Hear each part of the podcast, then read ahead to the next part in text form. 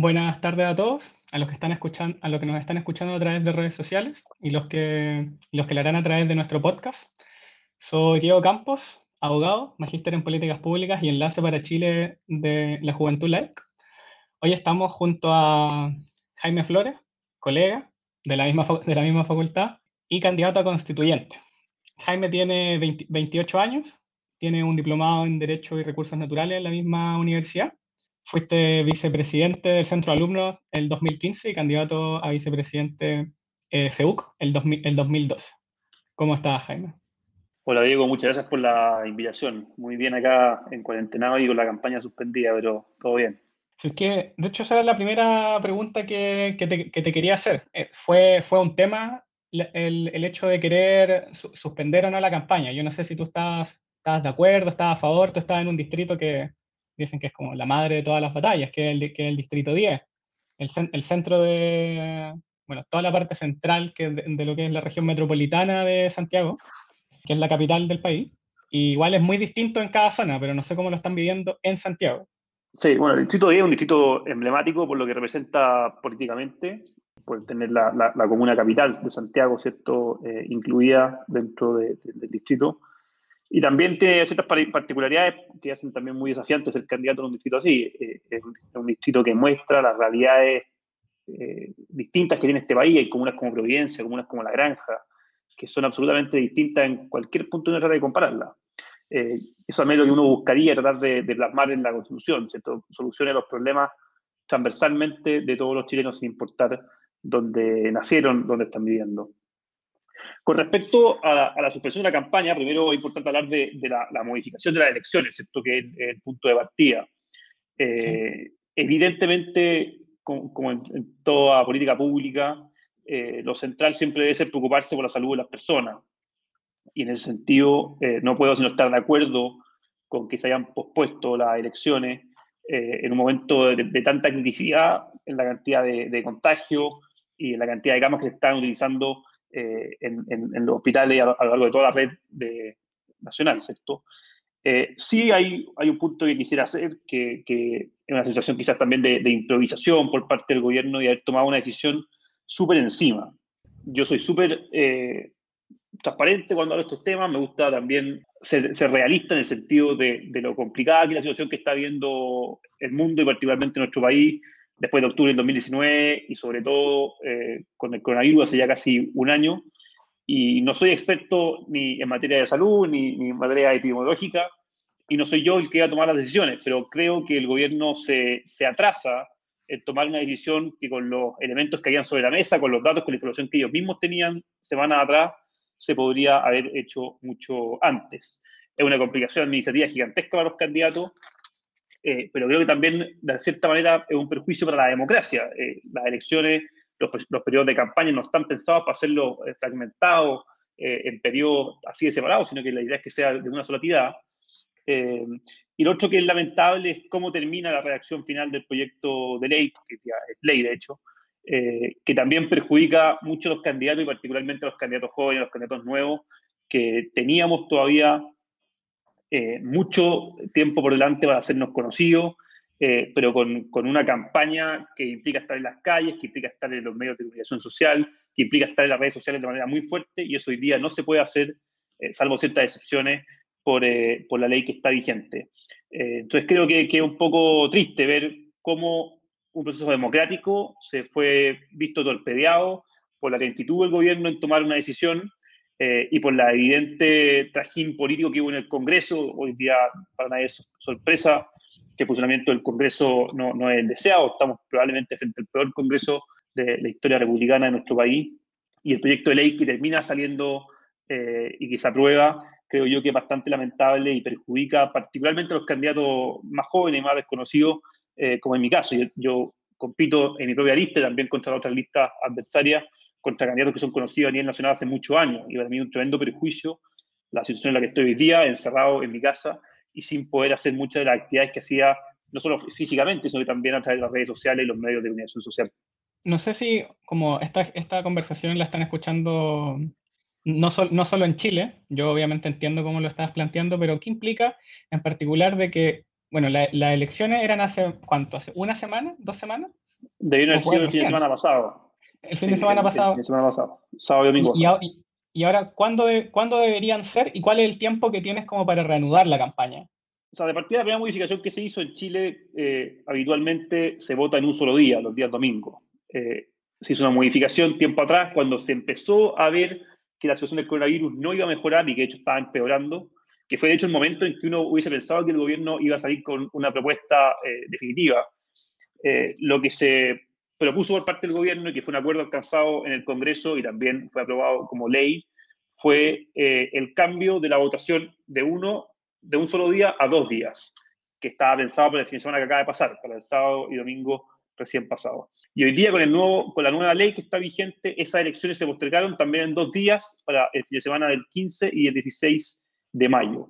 Y además se suspendió el, periodo de campaña, que es un periodo que en Chile está reglamentado a nivel legal, y este periodo se reanuda por orden eh, desde la ley nueva a contar del 29, 28, 28 de abril. Eh, eso implica que hasta el 28 de abril, si bien yo mantengo mi estatus de candidato, no puedo hacer nada que sea considerado campaña con la legislación chilena, porque por lo tanto estoy cometiendo una ilegalidad. Eso implica, por ejemplo, no efectuar gasto electoral, que en Chile también es una materia que está muy regulada, implica eh, no hacer apariciones públicas llamando a votar por mí. Y en un momento que fue bastante grave también, se discutió por parte de cierto sector de la, izquierda chilena la propuesta una indicación en ese proyecto de ley que prohibía a los candidatos a aparecer en entrevistas eh, en los medios de comunicación social, ya sea eh, radio, ya sea televisión, ya sea medios de comunicación escrita. Esa indicación, gracias a Dios, fue corregida en el Senado en el segundo trámite eh, legislativo, pero de todas maneras, el marco que hoy día nos establece la ley es muy restrictivo y perjudica, como lo digo, reiteradas veces, a los candidatos jóvenes, a los candidatos menos conocidos. Tú hablaste, bueno, en la, misma línea de que este, este Congreso, como vi el tema de la técnica legislativa, no ha sido de las mejores. Entonces yo te quería hacer la pregunta respecto de qué piensas del sistema, del sistema de gobierno, específicamente del, bueno, y del, sistema, y del sistema de partidos. Ahora que estamos en este momento constitucional, se están discutiendo posiciones del sistema, del sistema de gobiernos que en verdad acá en Chile eh, no, no son bastante ajenas. Nosotros casi siempre hemos estado con un presidencialismo han sido muy pocos los intentos para hacer otro tipo de, sistema y también parece que el cambio en, las reglas de cómo se, cómo se elegían los, congresistas ha, generado una, una, forma de hacer política dentro del Congreso que al menos en Chile no estábamos acostumbrados. Entonces, no sé qué piensan al respecto. Chile, como algunos otros países de, la región, está hoy día en una tremenda crisis política y de representación. Eh, la prueba más grande de ellos es algo que se denomina el estallido social de octubre del 2019, que fueron grandes manifestaciones en los centros de las ciudades más importantes, particularmente en Santiago, que convocaron a millones de personas y que además terminaban generalmente con actos vandálicos y de violencia en las noches que obligaron al presidente de la República a decretar estado de excepción constitucional y a sacar a las Fuerzas Armadas a la calle, que es algo que en Chile eh, pasa cuando hay otro tipo de catástrofes, como por ejemplo los terremotos, que también nos hacen bastante famosos a nivel mundial, pero que es algo excepcional. No es habitual que estén los militares, eh, las Fuerzas Armadas en, la calle.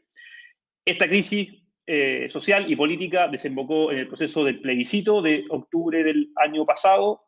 Las opciones eran si se, si se aprobaba o no, si estaba a favor o en contra de un proceso constituyente que modificara o que las cosas, redactaron una nueva constitución para Chile.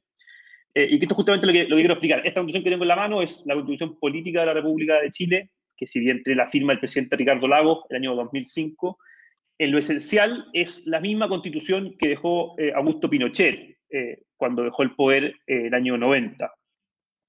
Chile estuvo en una dictadura militar, en un gobierno militar entre el año 73 y el año 90, que estuvo a cargo Augusto Pinochet, eh, el año 80 hubo un plebiscito que ratificó esta constitución que había sido redactado por un grupo de abogados expertos constitucionalistas durante esos primeros siete años del gobierno militar. Y esa constitución tenía las reglas que permitían, por ejemplo, el avance hacia la democracia, hacia esa transición, que incorporaba un plebiscito para ratificar a Pinochet el año 89, y como Pinochet perdió ese plebiscito, el denominado el plebiscito del sí y el no, el año 89, dio lugar a una elección eh, presidencial al año siguiente, en la que ganó el demócrata cristiano Patricio Elwin, que fue el primer presidente de la transición eh, a la democracia en Chile. Esta constitución es una muy buena constitución desde el punto de vista jurídico, eh, pero la izquierda en Chile los últimos años, sobre todo los últimos años, porque evidentemente siempre la han criticado mucho, pero sobre todo los últimos años, eh, y particularmente el año 2011, en que también se dio un movimiento eh, estudiantil muy fuerte en las calles de Santiago, y, también uno podría pensar, hay, hay otros aspectos que, influyen, como por ejemplo eh, el rol que cumplen las redes sociales, a contar de, la última, los últimos 10 años. En Chile se ha generado un ambiente de mucha más efervescencia política y social, y cierto sector de la izquierda aprovechó esa energía para encaminarlo políticamente hacia un mensaje que fuese eh, tratando de responsabilizar al modelo neoliberal eh, de Pinochet y a la Constitución de 1980 como la causante de los problemas que hay hoy día en Chile, en materia de salud, en materia de educación y particularmente en materia de, pensiones, que particularmente yo creo que es uno de los problemas más delicados que hay hoy día en la situación actual de, nuestro país. ¿Qué pasa? Hay, varias cosas que, quisiera comentar respecto a la pregunta que tú me hiciste, Diego. Eh, a raíz de esta crisis de presentación, esta crisis social, en Chile han perdido mucho eh, poder y han perdido mucha legitimidad los partidos políticos. Yo siempre cuento una anécdota, cuando yo entré a estudiar Derecho en la Universidad Católica de, de Santiago, el año 2011, mi profesor de Derecho Constitucional preguntó cuántos de ese curso éramos militantes de algún partido político. Era un curso de 60, 70 personas. No había ninguno. Él dijo que cuando a él, su profesor de Constitucional, le había hecho esa pregunta 15 años antes, la mitad del curso había levantado la mano. En Chile era habitual, durante los años 80, durante los años 90, eh, que la gente participara más abiertamente en política, que se sintiera identificada con un partido político y que militara en un partido político. Hoy día eso no pasa, los partidos están en una crisis, la gente no se siente representada por los partidos, no se siente representada por los políticos. Eh, y hay un segundo punto que quiero tocar, que es más orgánico y que tiene mucho que ver también con lo que dice hoy día la Constitución. Eh, la Constitución del 80 tenía un sistema de elección del Congreso que se denominaba el sistema binominal muy a grandes rasgos, porque es un tema que, es complicado de explicar y que puedo explicarlo realmente con, una pizarra en la mano, el sistema binominal lo que tendía eh, conceptualmente era generar dos grandes bloques eh, de poder dentro del Congreso, para hacerlo muy simple, la izquierda y la derecha. Y también tenía un sistema, ciertas fórmulas electorales que permitían, eh, por así decirlo, potenciar a ciertas mayorías y que impedía que existiese un multipartidismo, no, no potenciaba a los partidos chicos, no potenciaba las candidaturas independientes y de hecho hasta entregaba cierto incentivo a que los partidos políticos fuesen en listas fuertes y potenciaba que los partidos políticos eh, sacaran grandes mayorías en los distritos y en las circunscripciones donde se elegían los diputados y los senadores en Chile eh, respectivamente. Para un sector de la izquierda, sobre todo la izquierda más académica, esto fue considerado una especie de trampa eh, de la constitución de Pinochet que mantenía el statu quo y que impedía las grandes reformas sociales que quería la izquierda en Chile. Y con el paso de los años se fue demonizando este sistema que, la verdad, las cosas que, insisto, generaba mucha estabilidad política, mucha estabilidad en la discusión legislativa. Eh, y durante el segundo gobierno de la presidenta Bachelet, recuerden que en Chile gobernó Bachelet en dos periodos, y en el intermedio fue presidente Sebastián Piñera, que también es presidente hoy día en Chile. Se alternaron en el poder eh, los dos. Durante el segundo gobierno de Chile se hace una reforma al sistema electoral y al sistema como están representados los chilenos en el Congreso. Se cambia el sistema binominal y se pasa a un sistema proporcional. Este sistema proporcional ha generado también ciertos problemas eh, al menos en, dos aspectos. Lo primero, que se perdió esa estabilidad política que había antes. Hoy día eh, el Consejo está compuesto por una inmensidad gigantesca de representantes de distintos partidos y además por muchos candidatos independientes que fueron electos. Y además el sistema con el método que tenía de, elección y las fórmulas matemáticas también permitía eh, ciertos arrastres entre candidatos con muy buena votación que arrastraban a compañeros de lista con no tan buena votación. Y en Chile hoy día hay diputados en ejercicio que obtuvieron menos del 1% de los votos en su distrito. Eh, que es muy poco para eh, las cantidades de votos y los porcentajes de votos eh, con los que son elegidos en Chile los, diputados y los senadores. Y en segundo lugar, junto con esa reforma al sistema de cómo se eligen los diputados, la presidenta Bachelet modifica y reforma la composición del Congreso. Se pasa de una Cámara de Diputados de 120 miembros a una Cámara de Diputados de 155 miembros y se pasa de un Senado de 38 senadores a un Senado de 50 senadores se aumentan la cantidad de parlamentarios, se aumenta la cantidad de congresistas, no se rebajan las dietas, no se rebajan eh, ninguno otro de los recursos que estaban entregándose por parte del Estado a los parlamentarios para que financiaran, por ejemplo, asesorías y otros servicios. Y esto genera de, ahí en adelante ya el, absoluto descontento y desprendimiento y desconexión de la ciudadanía con, sus autoridades. O sea, teníamos un Congreso que ya no estaba funcionando tan bien hasta el año 2016, eh, que había mucha crítica, había mucha crítica porque no se, no se, legislaba de la manera que las personas esperaban, no se, no se solucionaban los problemas de las personas, Además, recibían dietas millonarias. Dieta, eh, Chile es uno de los países de, América y del mundo donde los parlamentarios reciben las remuneraciones más altas. Eh, y lo que se hace por parte del gobierno y del Congreso es que en vez de restringir esos, privilegios, se aumenta la cantidad de parlamentarios y se mantienen los sueldos eh, que recibían y las asignaciones para financiar asesoría y otros servicios. Y eso junto con eh, un detalle mucho más minucioso aún, que es la modificación del sistema de distrito, es decir, cómo geográficamente están dispuestos los diputados y senadores para representar a, la ciudad, a los ciudadanos, eh, que hoy día permite que hayan diputados en Chile que tengan que representar a, 19 distintas comunas, que las comunas son la unidad administrativa más chica que hay en, en Chile, genera un caos total. La gente no se siente cercana con esos diputados, no los conoce, y además no siente que esos congresistas estén solucionando los problemas que tiene la gente realmente. Eh, y eso hoy día yo creo que es algo que, de partida está en la Constitución, es algo que se debería reformar sí o sí. Chile tiene el peor Congreso de su historia, no solo porque no se solucionen los problemas de la gente, sino por eh, el ánimo y el ambiente que hay de mucha violencia política en, el interior del Congreso, de políticos que igual como otros países del mundo debe pasar, legislan o, actúan para Twitter, para las redes sociales y no para solucionar los problemas de las personas. Eh, y además ha influido también eh, el surgimiento de ciertas figuras relacionadas con, con la denominada farándula, ¿cierto? Eh, que venían del mundo de los espectáculos, del mundo de la televisión, que fueron elegidos diputados en la última elección parlamentaria y que han rebajado muchísimo el nivel de la discusión parlamentaria y más bien lo que hacen es una especie de show, ¿cierto? De, caricaturización de la actividad política para las cámaras.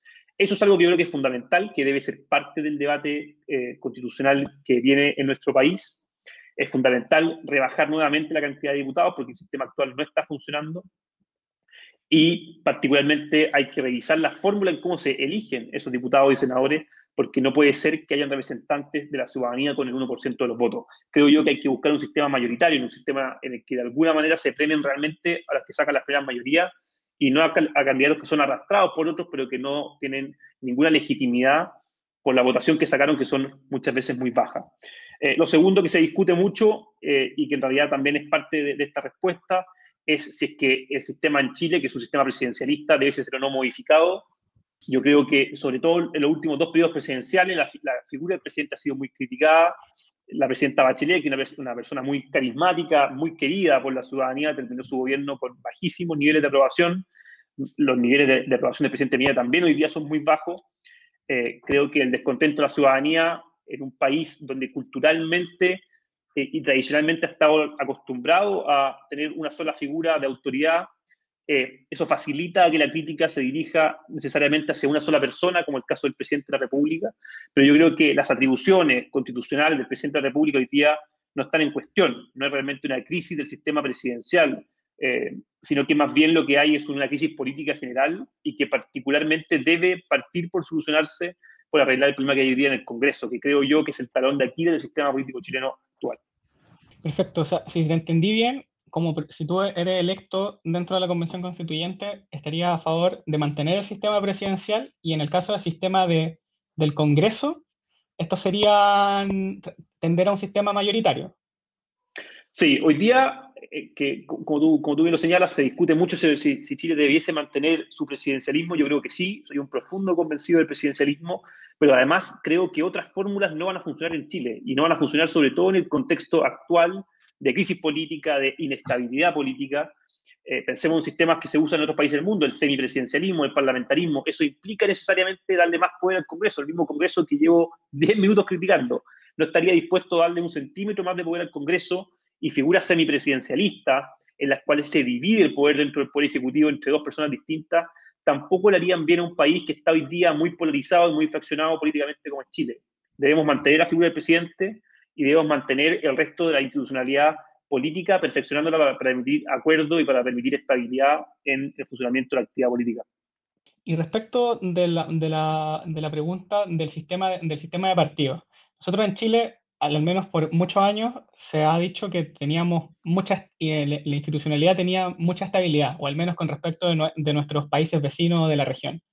Nosotros seguimos teniendo muchos partidos políticos, pero eso no ha impedido que existan figuras, como tú dijiste, que dentro del mismo partido se conviertan en figuras que tal vez puedan ser populistas o derechamente populistas, como algunos que uno cree que son, pero todavía se está discutiendo.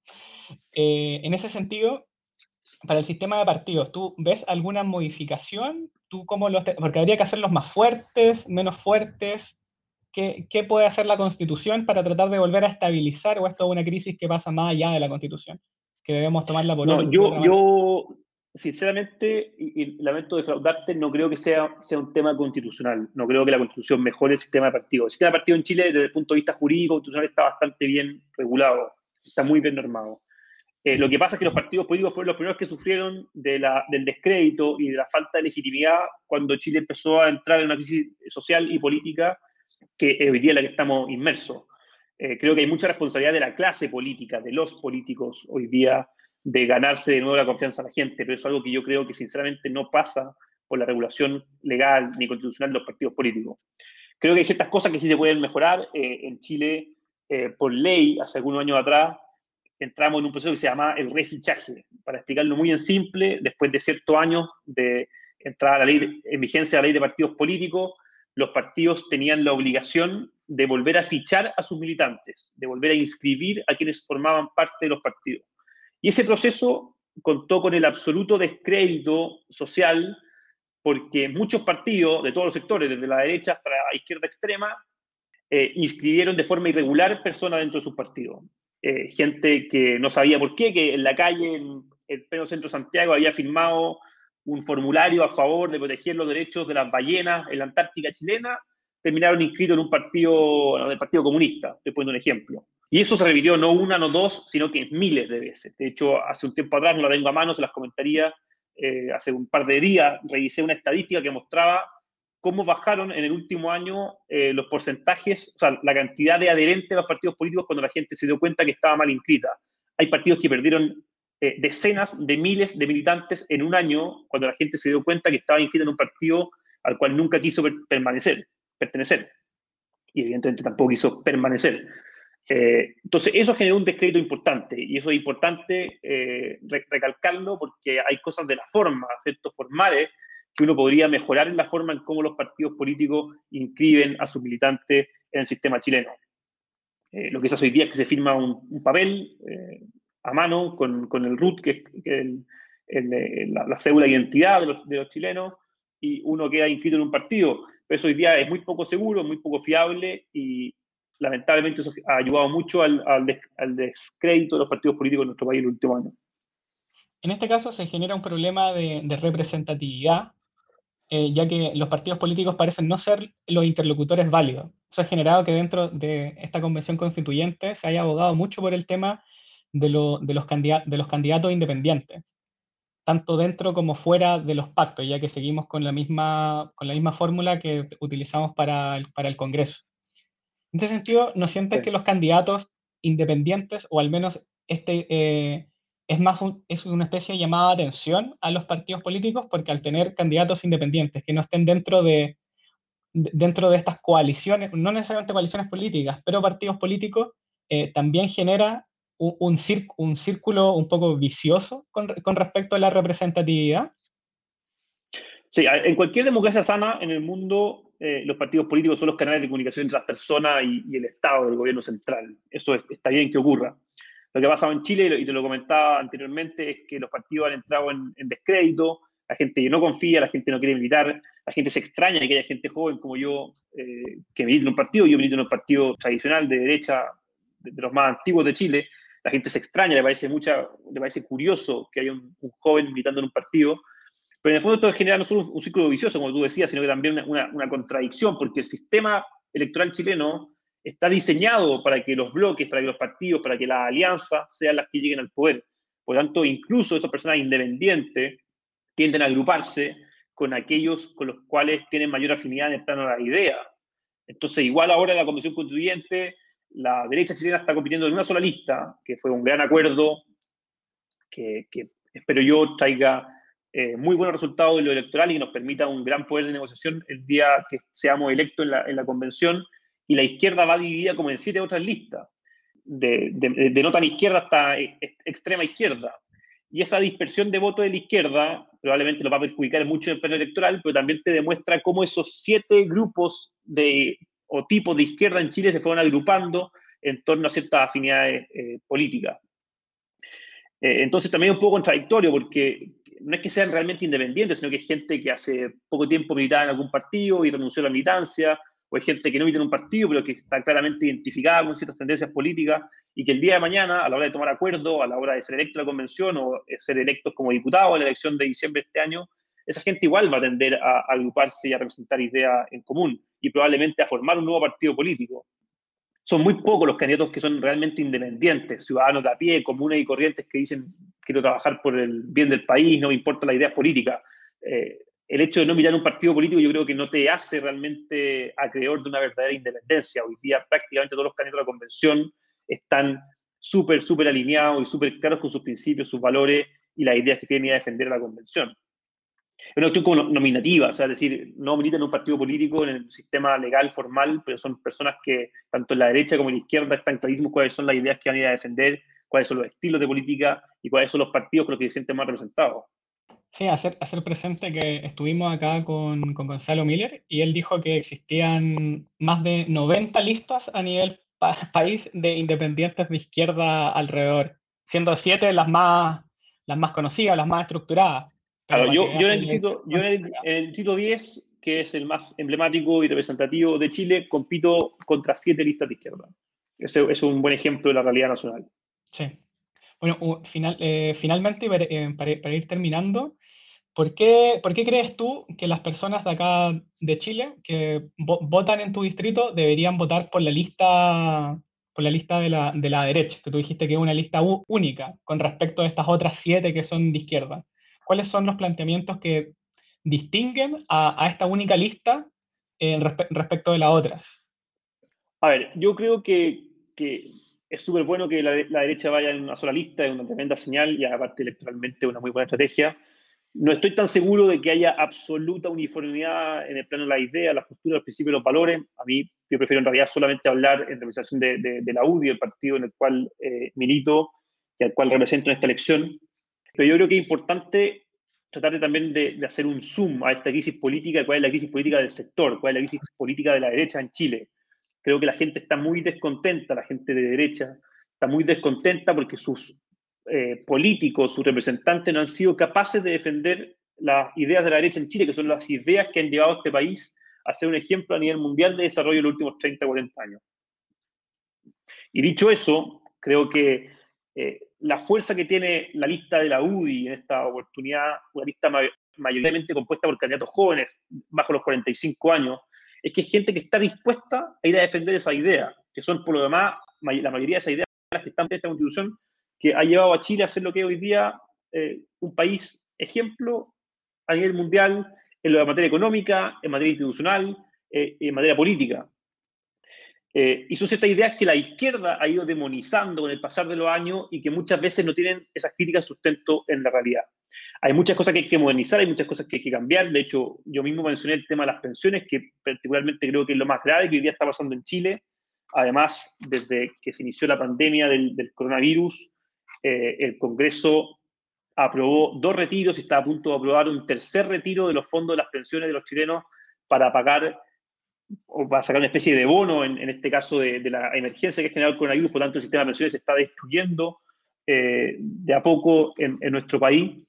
Eh, yo creo que es importante eso, es tener claridad, sobre todo para la gente de derecha, que van a haber candidatos, muchos de ellos muy jóvenes, que están dispuestos a ir a defender la idea y los principios con mucha claridad, que es algo que se ha perdido en los últimos años eh, en esta corriente de populismo y quizás partió un poco en la izquierda en nuestro país y que fue eh, generando adhesión en ciertos sectores de la derecha también y hoy día genera un tremendo descontento en el votante promedio de derecha que no se siente representado en el Congreso no se siente representado por su alcalde y tiene mucho miedo a ver que este proceso constituyente destruya el país que hemos vivido en los últimos 30 años, donde, donde han crecido nuestros hijos, donde han crecido nosotros, los jóvenes, los hijos de esas eh, personas que, que habían, les tocó vivir el, el golpe militar del año 73 y que esperan que el país donde crezcan sus hijos, sus nietos, sea igual de próspero que el que ellos vieron.